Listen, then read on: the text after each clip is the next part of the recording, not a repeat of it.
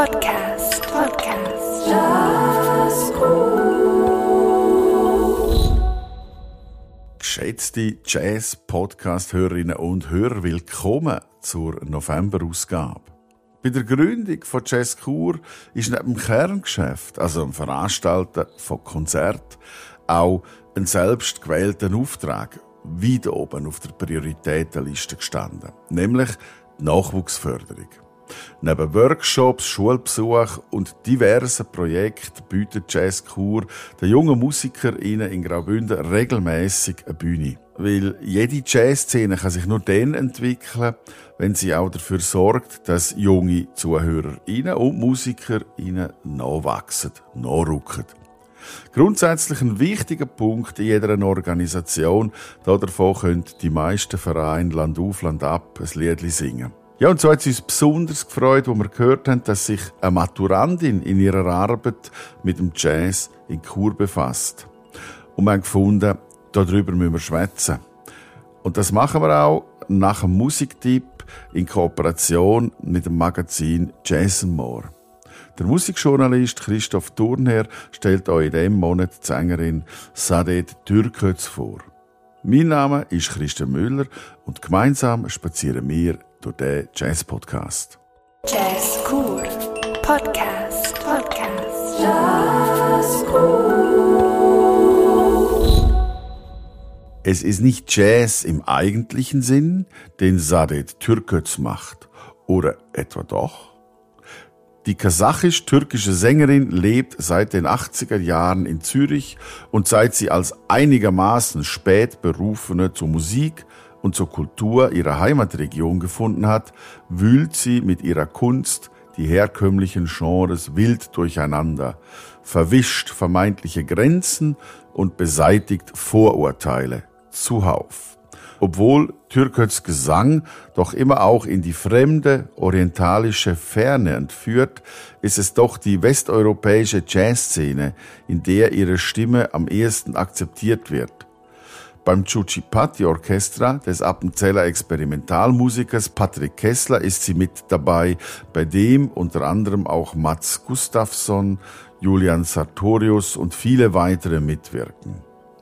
Hier hören wir sie mit dem amerikanischen Seitenschamanen Elliot Sharp, der in den 70er Jahren als psychedelischer Musiker in Avantgarde-Rockgruppen aufgefallen ist, dann in die Musik von Theater, Tanz und Film wechselte und sich heute einen Namen in der New Yorker Downtown-Szene gemacht hat. Das Stück Kumuska der gleichnamigen CD ist geprägt vom Bordun, diesem erdenden, durchgängig gehaltenen Grundton. Darüber entfaltet sich Sade Türköts Stimme wie eine Blume. Nicht ein filigranes, zerbrechliches Pflänzchen, wie etwa die Rose oder gar der Mohn, vielmehr ein in seiner unbeirrbaren Schönheit faszinierendes Gewächs, das selbst an den unwirtlichsten Orten blüht und gerade dort als Zeichen des Lebens aufwühlt, wo man es am wenigsten erwarten wird. Es ist nicht nötig, die vielleicht reale, vielleicht fiktive Sprache zu kennen, um die Stimmung des Stücks in Worte zu fassen. Auch ein abstraktes Bild oder ein freies Solo wird verstanden, ohne dass dazu Worte, Zeichen, Bilder oder Metaphern nötig sind. Saadet Türköz entführt in das Reich der Geschichten, scheinbar schlicht mit ihrer weisen, umgarnenden und vor allem faszinierenden Stimme.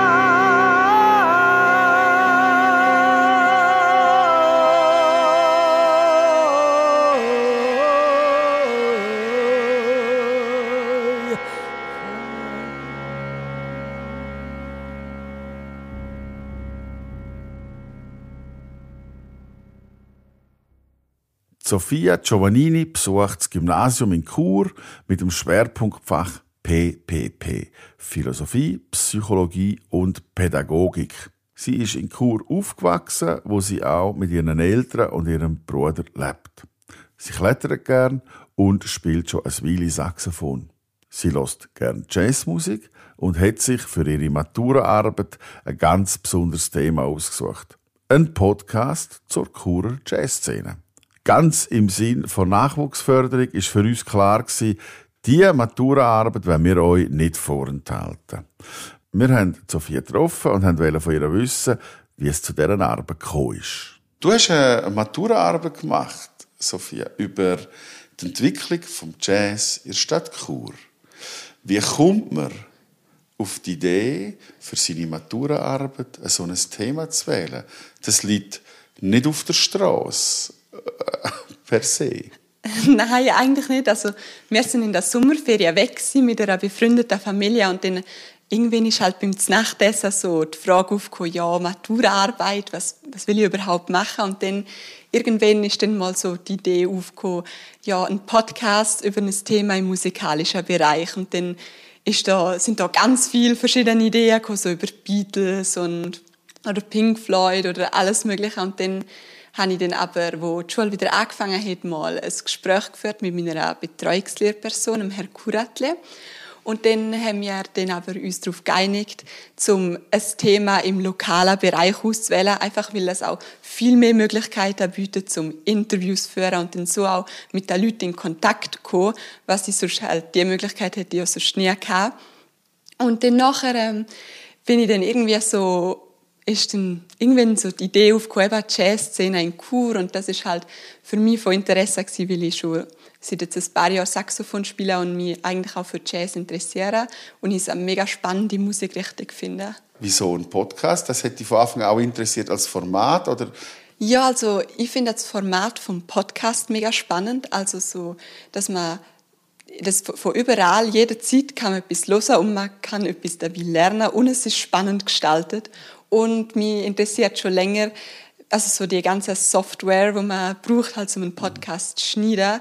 Ähm, ich habe das nachher auf Logic Pro aufgenommen und ich habe das eh immer schon mal lernen und habe dann so gefunden, mit einem Podcast wäre das eigentlich die ideale Möglichkeit, um das eigentlich zu verbinden. Dann habe ich das so können brauchen und auch lernen. Und der Jazz, das ist das andere, was du jetzt gesagt hast, du hast schon ein bisschen Zugang, oder hast einen Zugang gehabt schon zum Jazz. Wie ist der entstanden? Ist der über das Instrument Saxophon Unterricht oder gibt es noch einen anderen, äh, einen anderen äh, Grund, warum du den Jazz schon entdeckt hast für dich? Also bei uns daheim ist irgendwie immer schon viel Jazz gelaufen oder so und dann halt früher mehr im Hintergrund einfach ja so nebenbei und dann also weil es meine Eltern gelost haben und dann habe ich irgendwann auch ein bisschen angefangen selber Jazz zu hören, aber nachher vor allem dann, wo ich angefangen Saxophon, also wo ich angefangen Saxophon zu spielen, habe ich natürlich auch mal so ein bisschen Musik hören, wo dann halt Saxophon drin vorkommt und dann ist dann Jazz schon. Mhm. mhm. Genau. Du hast dich technisch also auch weitergebildet im Rahmen von dem Podcast. Hast du noch andere langfristige Überlegungen gehabt, wo du gesagt hast, eine Themawahl für eine Maturarbeit ist ja für viele manchmal auch schon fast eine Vorgabe beruflich in eine Richtung, wo man sagt, hey, ich mache etwas Biologie, weil ich Medizin will studieren oder hast du auch so einen Hintergedanken gehabt oder äh, ein Bestreben oder gar nicht? Also angefangen habe ich es eigentlich mehrmal, weil irgendwie Musik so generell das ganze Thema hat mich interessiert und eben Podcasts oder das Format vom Übermitteln von Wissen ähm, eben auch gerade in Form von so sozialen Medien und so, das hat mich schon interessiert. Aber ich hätte jetzt dort noch nicht gesagt, dass es, also ich hätte noch nicht können sagen, doch, vielleicht könnte ich mir später etwas vorstellen, in die Richtung zu machen. Jetzt äh, bin ich immer noch nicht sicher, aber es ist sicher auch eine Option, weil es hat echt Spaß gemacht. Podcast machen bedeutet auch Hürden überschritten oder auch überhaupt so eine Maturaarbeit. Zum Beispiel, wo nimmt man etwas auf, wie wir zwei jetzt hier in Herrengasse im Jazz-Kurbüro und man draussen lachende Menschen gehört vorbeilaufen, was voll okay ist, weil wir das Setup hier gewählt haben. Wir können auch in einem klangtoten Raum das aufnehmen, dann wäre es ganz eine andere Sache. Wir sind jetzt da und das ist voll okay. Ähm, was für Hürden hast du müssen nehmen? Was sind so die grossen Probleme, die sich dir gestellt haben? Also zuerst mal das erste große Problem, wo also eigentlich im Nachhinein überhaupt kein Problem war, ist einfach sind mal die Interviews für mich. Einfach so, dass auf andere Leute so angehen, die anschreiben und dann auch so mich mit denen treffen, liegt eher halb aus, also eher außerhalb von meiner Komfortzone und dann bis ich mal zu dem Punkt kam, wo ich dann überhaupt so gesagt habe, doch jetzt schreibe ich dir an und mach das, ist es irgendwie recht lang nachher gegangen. Ähm, die ganze Angst davor ist völlig unbegründet gewesen, weil ich nur positive Erfahrungen gemacht im Nachhinein. Aber das wäre so die erste Schwierigkeit gewesen. Und dann nachher hat sich das mit der, also wie du jetzt gerade gesagt hast, Hintergrundgeräusche und so, hat sich dann zum Teil gerade ergeben, ich mit Andi Schnutz habe das Interview in der Musikschule aufgenommen. Dann mit dir habe ich es ja über das Telefon gemacht und beim Andrea Engi bin ich daheim gewesen, aber mit dem Interview von Rolf Gafflisch, das habe ich in einem Kaffee aufgenommen. Dort hat es recht viel Hintergrundgeräusche gehabt und dann habe ich zuerst noch gedacht, ja, vielleicht tue ich das alles ähm, probieren noch möglichst ausblenden und so, haben dann aber nachher beim Zusammenschneiden gefunden, dass es eigentlich überhaupt nicht stört und so auch ein bisschen Leben noch reinbringt, mhm. weil mhm. irgendwo beim Andy Schnutz gehört man im Hintergrund auch noch eine Queerflöte spielen und haben so gefunden, es gehört irgendwie auch ein bisschen dazu und es wirkt echt so. Eine Maturaarbeit wird bewertet und es gibt eine Note. Was hast du für ein Feedback bekommen zu deiner Arbeit? Und was hast du für eine Note gekriegt? Und beides darfst du sagen und musst es nicht sagen. Also ich habe mega gutes Feedback gekriegt, vor allem für einen Podcast. Ähm, und dazu haben wir ja noch einen Begleittext abgegeben und für den habe ich auch also sehr gute Rückmeldungen gekriegt und die ganze Arbeit nachher auch mit dem Vortrag zusammen ist ein Sechser gewesen. Das war cool. Also diese Noten kann man hemmungslos veröffentlichen. Danke. Ähm, ihr müsst ja die Arbeiten auch verteidigen oder präsentieren in irgendeiner Präsentationsrunde. Was hast du für Feedback gekriegt von deinen gleichaltrigen Leuten? Hast du irgendwer können gewinnen für den Jazz? Also, es ist so, dass man sich im Vornherein müssen sich die Fünftklässler für die Präsentationen der Sechstklässler anmelden und es hat sich dort jemand von denen angemeldet. Das heißt, es ist also quasi nur jemand im gleichen Alter dort gewesen, aber sie hat gefunden, es sei ein mega spannendes Thema und sie hat gesagt, dass sie auf jeden Fall den Podcast auch noch hören wird. Sehr schön. Ich hätte gerne von dir zum Abschluss, bevor wir in deinen Podcast komplett hineinhören, jetzt gerade, äh, und den auch geniessen ähm, von dir einen Werbesatz oder einen Spruch für deine äh, Gleichaltrigen, warum Jazz hören? Jazz bietet halt eine ganz andere Möglichkeit als jede andere Musik, weil es hat viel mehr verschiedene Einzelheiten, wo man auch erst erkennt, wie gut das ist, wenn man es vielleicht so drei oder viermal lust. Also viel ist halt beim ersten Mal hören, denkt man sich vielleicht so, boah, ich weiß nicht, aber umso mehr man es lust, umso besser wird es und darum sollte man es einfach mal probieren. Danke, Sophia, dass du da bist im Jazz Kurbüro und dass wir deinen Beitrag dürfen hören. Und jetzt wünsche ich allen ganz viel Vergnügen mit deiner Maturaarbeit, die Entwicklung der Kur Jazz Szene. Jazz ist nicht etwas, was sich durch klare musikalische Parameter definieren lässt, sondern Jazz ist mehr Haltung. Die Individualität ist im Jazz etwas vom höchsten Gut. Ich habe die Freiheit gesucht in der Musik. Matura Podcast. Die Entwicklung der Churer Jazzszene. Der Jazz hat in Chur immer schon eine Bedeutung gehabt. Was vor allem daran liegt, dass Chur immer schon sehr offen gegenüber Musik war, die man vielleicht nicht gerade jeden Tag gehört hat. In den 50er Jahren ist dann der Vorläufer vom ehemaligen Churer Jazzclub gegründet worden. Die Churer Jazzszene hat sich zu dieser Zeit vor allem um den Fritz Trippel gedreht.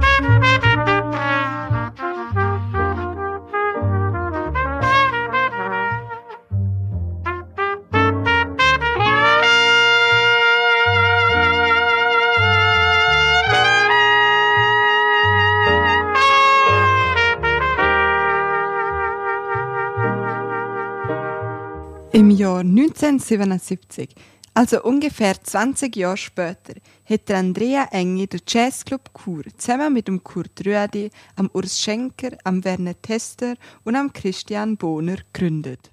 Mit denen hat man dann den Jazzclub gegründet, ne? da bei uns daheim. Und äh, dann haben wir dann 1977 das losgelassen und dann hat es zuerst so einen Vorstand gegeben mit fünf Leuten und nachher hat man dann, mit der Zeit sind dann die, ja, zurückgetreten. Oder man, man hat nicht Streit gehabt, aber man hat einfach ja, ich habe es eben ein bisschen dominiert. Und am Schluss ist es einfach ziemlich bald, einmal nach vier, fünf Jahren, ist dann eine One-Man-Show geworden. Und nachher habe ich das 41 Jahre im Ganzen habe ich die Jazzkonzerte organisiert in Chur. Der Jazzclub ist am Anfang ja hauptsächlich an der Chicago Jazz Friends gehangen. Weil die, das ist so, äh, äh, ja, eben Chicago Jazz, Dixieland, ein bisschen modern, so modern, ja, richtig, eben Chicago. Das ist halt so in den 20er Jahren Musik gewesen. Und äh, kurz vor dem Swing, die haben dann auch Swing dann gemacht und so Sachen. Und die haben ja, die haben ja der Herr Huckler als Schlagzeuger. Und der Herr Huckler war Chefarzt im Kantonsspital.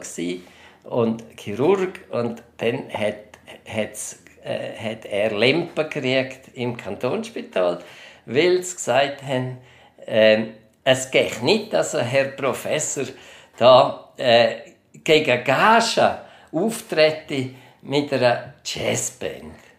Das geht überhaupt nicht. Und dann haben die Chicago Jazz Friends gedacht, ja, aber wir spielen nicht an jeder Hochzeit und weiß nicht wo gratis. Das kann ja nicht sein. Also spielen wir halt für den Jazzclub. es mir Gage gegeben und sie haben gespielt ne? irgendwo und, und, und ein bisschen Geld verdient und das Geld haben sie vor zwei da reingeshoppt und dann haben wir, so haben wir dann können ein bisschen so, ja, so starten. Wir haben die ersten Auftritte haben wir in der äh, ja, also das sind natürlich kleinste Jam-Sessions mit dem Fritz Trippel in der Hofkellerei. Dort hat es einen kleinen Saal und dort hat es auch ein Klavier gehabt. Und dort haben wir, haben wir immer so Jam-Sessions mit Kollekten gemacht. Und dann habe ich dann, ist dann, also im, im November 1977 haben wir den Jazzclub gegründet und dann haben wir irgendwie erste so Jam-Sessions gemacht, oder so gratis haben die Musiker gespielt und haben also ein bisschen Geld für uns verdient. Und dann haben wir Mitglieder gehabt und so. Aber richtig so Geld haben wir ja nicht gehabt. Es hat ja dann das Ascona-Festival gegeben. Das gibt es ja jetzt noch, aber damals ist das gegründet worden in der Zeit, auch, wo ich angefangen habe. Und die haben dann mit der Zeit so, äh, also äh, New Orleans meets Chur, Luzern und so. Also überall in verschiedenen Schweizer Städten hat es solche Veranstaltungen gegeben. Und das sind eigentlich Ausschnitte aus dem Programm, das die dort unten organisiert haben. Dann ist einfach ein Bus voller Musiker gekommen, 30 Leute sind auf Kur gekommen und das hat Credit Suisse gezahlt, also damals Kreditanstalt. Und die äh, haben jedes Jahr da 25.000 Franken gezahlt für den Transport von so Musikern in so eine Stadt wie Chur. Und die, da hat man dann solche äh, Leute gekriegt, eben so 30, 25, 30 so Musiker. Und die haben vor allem New Orleans Jazz, also alten Jazz gemacht. Und das haben die Leute ja sehr gerne gehabt. Und dann haben wir auf dem Kornplatz und im Stadtgarten, Stadtgarten bin ich Pionier gsi, haben das durchgestiert, dass man das dort drinnen machen. Und dann haben wir Open Air Bühnen im, so, im Ende Juni amix, und haben dort dann die Musiker laufen lassen, an einem Abend. Und da habe ich also, äh, dann habe ich natürlich das Restaurant machen und alles das Zeug organisieren und so. Da haben wir also bis, bis zu 70.000 Franken Umsatz gemacht, nur mit Bier, Wein und Würst. in einem Abend. Unglaublich. Und da ist immer ein rechter Happen Geld zurückgeblieben und dann habe ich dann im Herbst wieder das Wiener Art Orchester machen. Top-Leute haben wir schon auch gehabt. Dave Brubeck zum Beispiel war zweimal zu cool. Oder Jimmy Smith, der Organist. Oder dann äh, Teddy Wilson Slam Stewart und solche Leute, die sind alle irgendwo in Lexika drin. Ne? Die findet man dann, die sind äh, viel da gewesen. Er hat auch viel so, ich, ich habe dann immer auch geschaut, dass es ein, ein gemischtes Programm hat von der Stilrichtung her. Also ich habe geschaut, dass ungefähr jedes halbes Jahr die ganze Jazzgeschichte durchläuft. Also von ganz alt bis also kein Dixieland und kein Blues und kein Gospel. Das habe ich ganz selten gemacht. Es gibt höchstens fünf Konzerte, die ich von dieser Sorte gemacht habe. Je. Äh, Und der Rest sind, sind mehr Swing und dann modern, bis ganz modern, bis Avantgarde.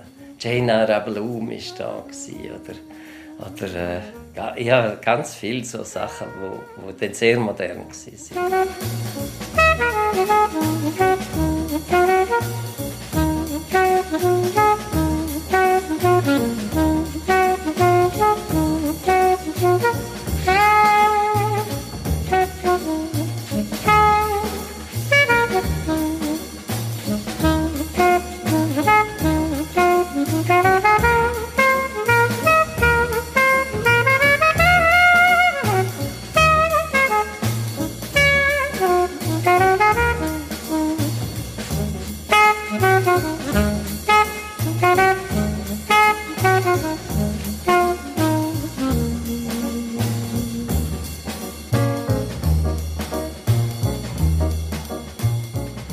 Ich habe im Schnitt zwölf Konzerte gemacht pro Jahr, 10 bis 12.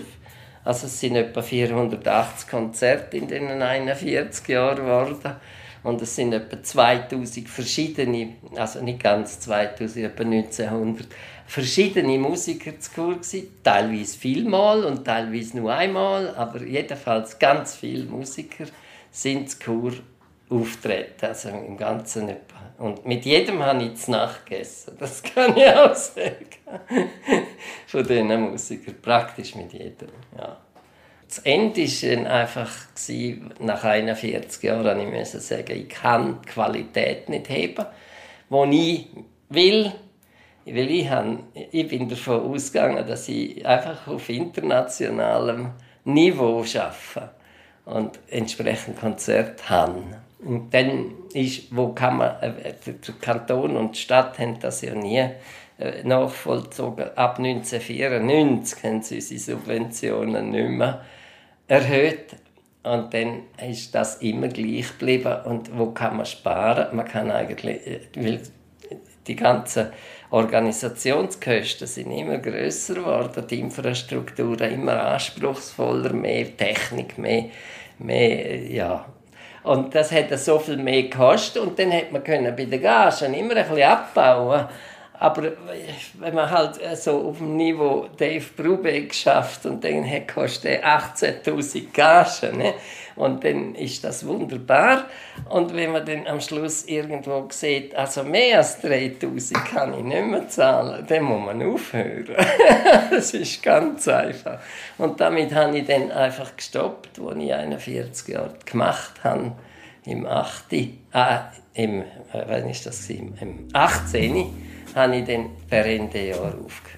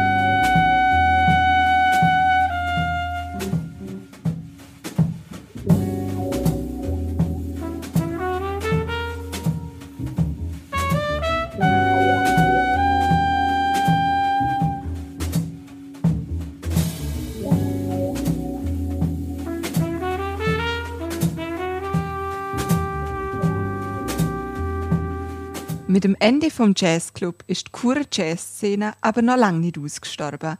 MusikerInnen aus jüngeren Generationen haben schon während der Jazzclub noch gegeben hat, angefangen, sich mit eigenen Projekten in die Churer Jazzszene einzubringen. Ein Teil von so einem Projekt war auch der Andi Schnutz. Ähm, es gibt relativ wenig einheimische Jazzmusiker gegeben. Es hat so ein bisschen Szene gegeben mit äh, sehr traditionellen, so New Orleans Style. Die haben ab und zu im Kapellenhof Äh, es gibt auch ein paar Formationen. Äh, haben die dort Auftritt gehabt oder auch so eine Jam-Session. Aber das ist einfach nicht so das, gewesen, was mich angezogen hat.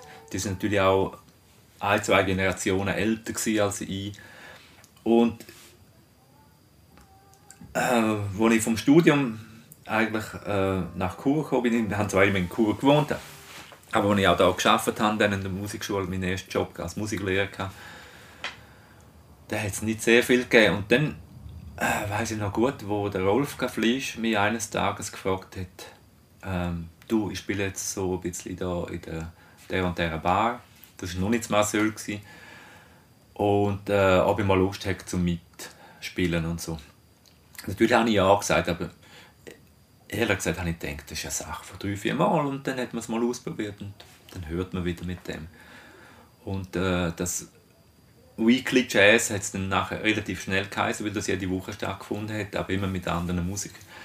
Das hat schon sehr viel in Bewegung gesetzt. Also man muss schon sagen, der Rolf Kaflisch war der Drahtzieher. Ohne ihn wäre das nie ins Rollen gekommen. Aber das ist jetzt ein bisschen krass, das Beispiel von Miles, aber ich habe ja auch gesagt, der Miles hat, äh, hat auch müssen seine Leute finden im Moment. Und ich glaube, das ist so ein bisschen etwas, was war, oder wenn du ein paar äh, interessierte, gleichgesinnte Leute um dich herum hast, dann entwickelt sich das. Ich habe wie immer probiert, um so, so gut wie es geht mit anderen zusammen zu arbeiten. Also tendenziell miteinander, nicht gegeneinander. Und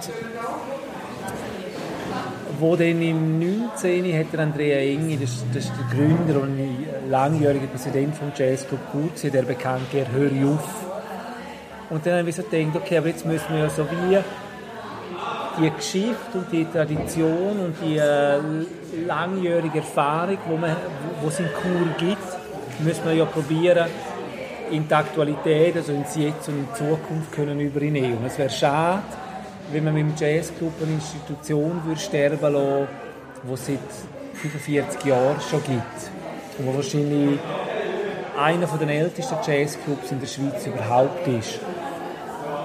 Und dann haben wir angefangen, Gespräche aufzunehmen, nicht so verschiedene Interessenten, verschiedene Konzepte. Dann haben wir auch gesehen, es gibt noch andere Veranstalter, die so auch das Bedürfnis haben, zum Zusammenarbeiten oder wo wir klein sind oder zu wenig Einfluss und zu wenig Präsenz haben, um können allein vorwärts zu kommen. Und meine, dann, dann hat es halt hat es verschiedene Treffen gegeben, hat es verschiedene Austausche gegeben und am Schluss habe ich so, dann wie so ein bisschen die Federführung übernommen, um probieren, das gesamte Spektrum vom Jazz, also über traditionellen Jazz bis zum modernen Jazz, Free Jazz, experimentelle Musik, aber auch Jazz-verwandte Stil, über alle Generationen verteilt, von Amateur bis Profis, von jung und alt, etc Frauen und Männer sie probieren das unter einem, einem Hut zu bringen. Und aus dem heraus ist dann, ist dann Jazz cool entstanden. Ähm, von Art hat auch vielleicht ein bisschen ein Rettungsprogramm für gewisse Sachen, aber natürlich hat auch die Chance, um etwas in die Aktualität zu bringen und eigentlich das, was vor allem immer reden, zusammenarbeiten, Ressourcen teilen, Synergien nutzen, um das auch wirklich dann auch in Tat umsetzen.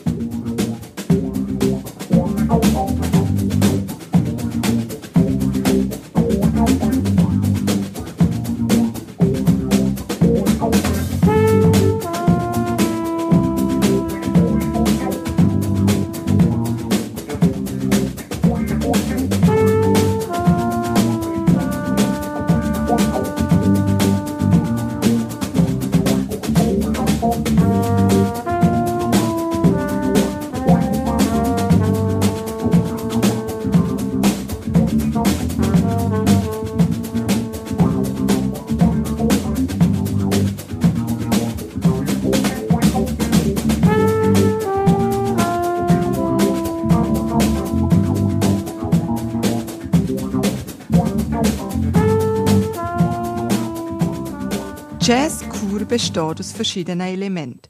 Dazu gehören der Jazzclub Kur, Weekly Jazz, Soundhund, Palaver und die Akademie.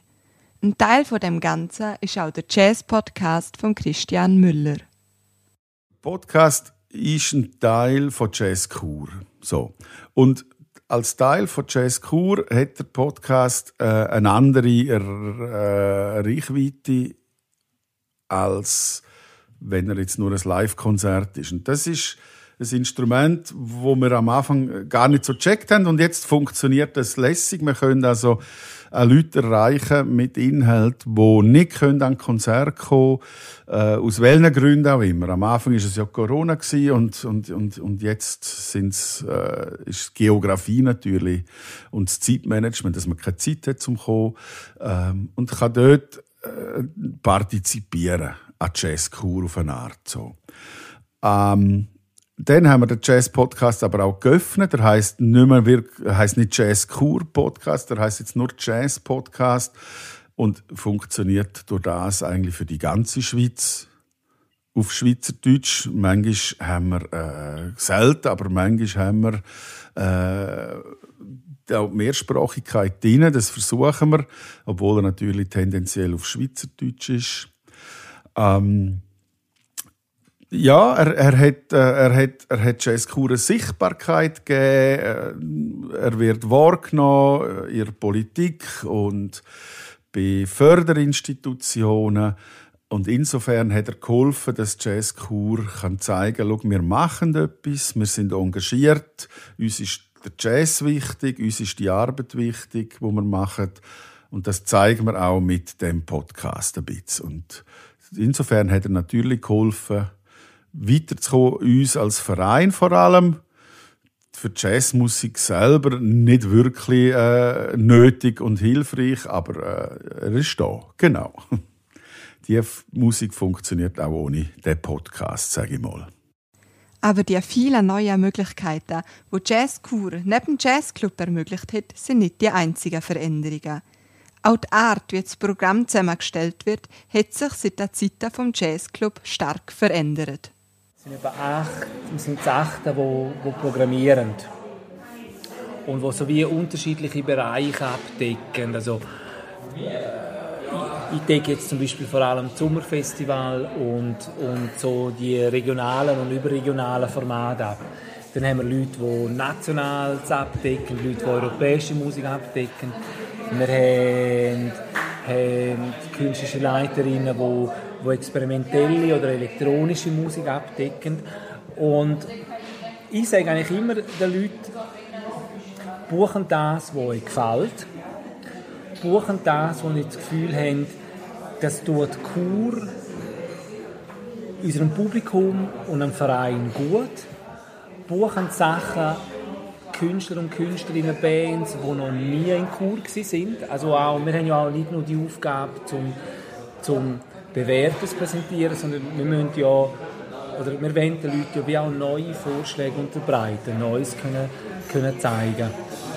Und äh, buchen auch die Künstler und Künstlerinnen, die ihr Freude haben, zum zusammen einen Tag verbringen, also wo ihr am Bahnhof abholen, ins Hotel bringen, nachher einen Soundcheck mit ihnen machen und schauen, dass alles gut tönt, mit ihnen essen gehen, sie ankündigen tun, wo irgendwie auch neben der Musik auch sonst irgendetwas da hinterlassen, wo irgendwie inspirieren tun oder äh, wo lustig sind, wo interessant sind, wo kritisch sind, also wo neben der Musik noch irgendein anderer Aspekt vom Leben da bleibt.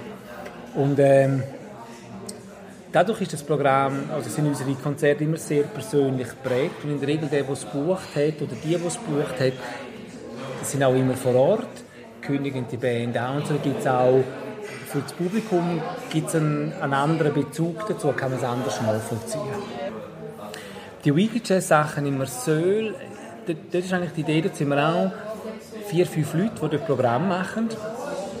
Und dort ist die Aufgabe eigentlich die, dass man sich als, als Organisator, der dann auf der Bühne steht, in der Regel steht dort der Organisator immer auf der Bühne. Also, und das ist so eine Aufgabe, man soll sich selber herausfordern. Also zum Beispiel mit einem Thema oder mit einem Stil oder mit einer Interpre Interpretin, mit einer Band auseinandersetzen, die man vielleicht noch nicht so kennt oder die vielleicht sehr anspruchsvoll ist. Dann soll man sich auch herausfordern, in, in, der, in der Zusammensetzung der Formation, also dass man nicht nur bewährte und bekannte Musikerinnen einladet, sondern dass man auch mutig, bewusst jemanden einladet, den man nicht kennt. Auch mit dem Risiko, dass es vielleicht nicht funktioniert oder dass es vielleicht nicht zwischenmenschlich nicht so funktioniert, aber einfach auch mutig einen neuen Schritt gehen, dadurch wie das Netzwerk erweitert, dadurch neue Erfahrungen sammelt.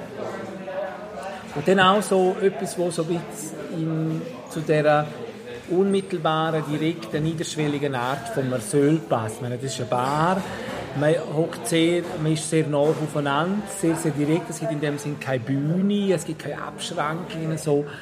Also auch, auch ein, ein Musikstil, aber auch so Charaktere auf der Bühne, die mit dem können umgehen. Also wo auch gerne Kontakt mit Leuten suchen, die dann nach dem Konzert oder der Pause auch gerne an den Tisch hocken und mit jemandem über Gott und die Welt oder Jazz und Musik philosophieren. Das sind so Voraussetzungen, wo, wo dann stimmen müssen und äh, meistens klingt das und das ist glaube ich auch das, was, was ja auch Leute immer wieder anzieht, man geht rauf und was passiert heute, wer, wer lernt ich heute kennen.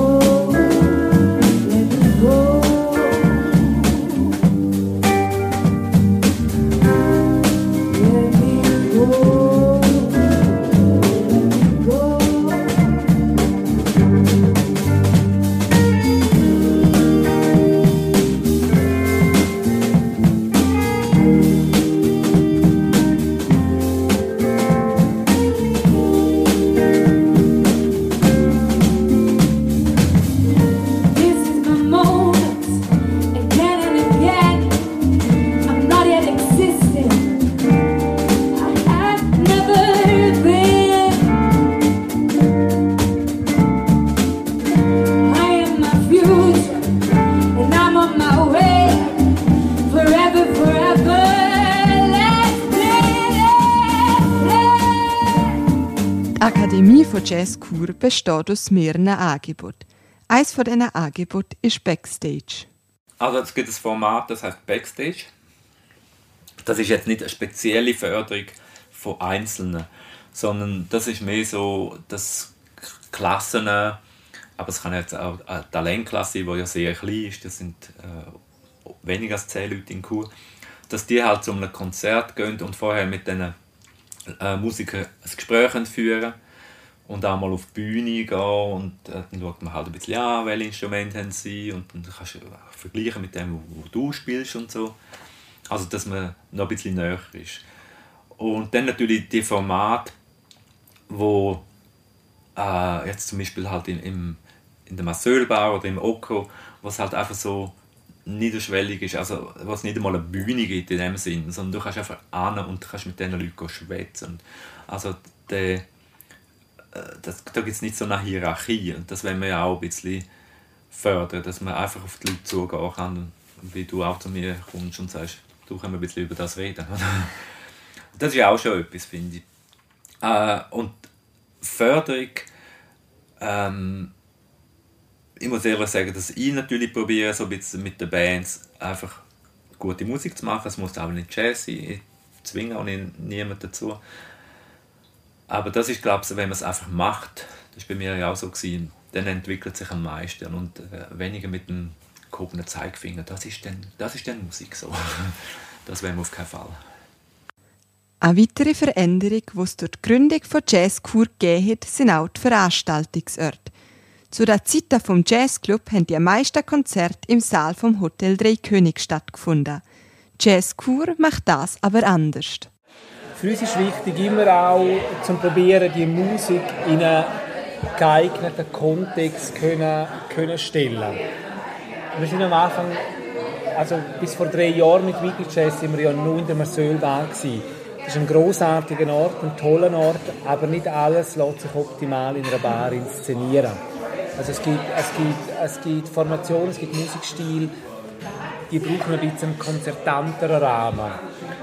Und wir haben eigentlich immer gesucht und eigentlich, eigentlich beim Zusammenschluss ist dann auch der, äh, der Nikolaus Schmid vor, äh, Postenweise auf uns zugekommen und gefragt, hey, wenn ihr gewisse Sachen bei uns macht. Und das ist natürlich eine super Ergänzung zur, zur Marseille Bar, also eine, eine andere Ambiance, ein anderer Raum, eine, eine andere Konzertsituation, aber auch ein Vorteil für uns. Wir haben so mal Zugang gekriegt zu einem, zu einem anderen Publikum, so zum Postremise-Publikum.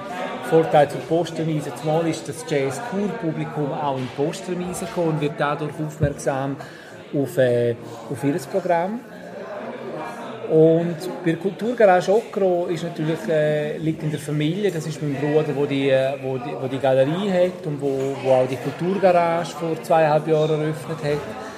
Und da haben wir gesagt, komm, wir probieren mal, wie der Raum funktioniert. Wir haben festgestellt, der Raum bietet wahnsinnig viele Möglichkeiten, eignet sich aber sehr, sehr gut für eher kleinere äh, Formationen. Es ist sehr, sehr intimer Ort, auch wenn er eingerichtet ist, mit dem Licht, mit den Vorhängen, mit, mit all diesen Möbeln und mit der Kunst, die dort ist. Und haben dann ein angefangen, auch mit dem Raum experimentieren. Und haben jetzt eigentlich dort uns entschieden, was dort gut reinpasst, sind die Gesprächsrunden, die wir haben, Palaver, wo zum Teil auch Podcasts aufgezeichnet werden, äh, sind Solokonzerte über simple Singer-Songwriter-Sachen, Solo-Jazz-Konzerte oder experimentelle Konzerte. Und äh, so junger, aktueller, moderner Schweizer Jazz passt da gut in, in die Ambiance. So haben wir das können ein bisschen auch können aufteilen, wenn eben die verschiedenen Elemente in der Kulturgarage, wir haben den Schweizer Jazz und die europäische Jazzszene in der Postremise, wir haben die lokal, regional, bis zur Schweizer Jazzszene, die aber so relativ in einer Ad-Hoc-Situation zusammenkommt, haben wir immer Söhl. Und ähm, wir sind sehr, sehr glücklich, dass wir wie, äh, mit diesen Orten zusammenarbeiten können und hoffen, dass es die noch möglichst lang gibt in dieser, in dieser, in, in, in dieser Konstellation wie jetzt. Die Churer Jazzszene hat sich in den letzten Jahrzehnten stark verändert. Aber das bedeutet noch lange nicht, dass die Entwicklung so schon abgeschlossen ist.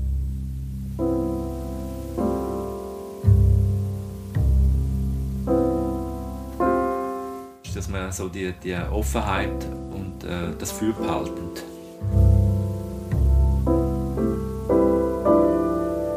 Dass der Jazz mutig bleibt und dass er sich weiterentwickelt und dass es immer wieder Leute gibt, die auch hinterfragen, was wir machen.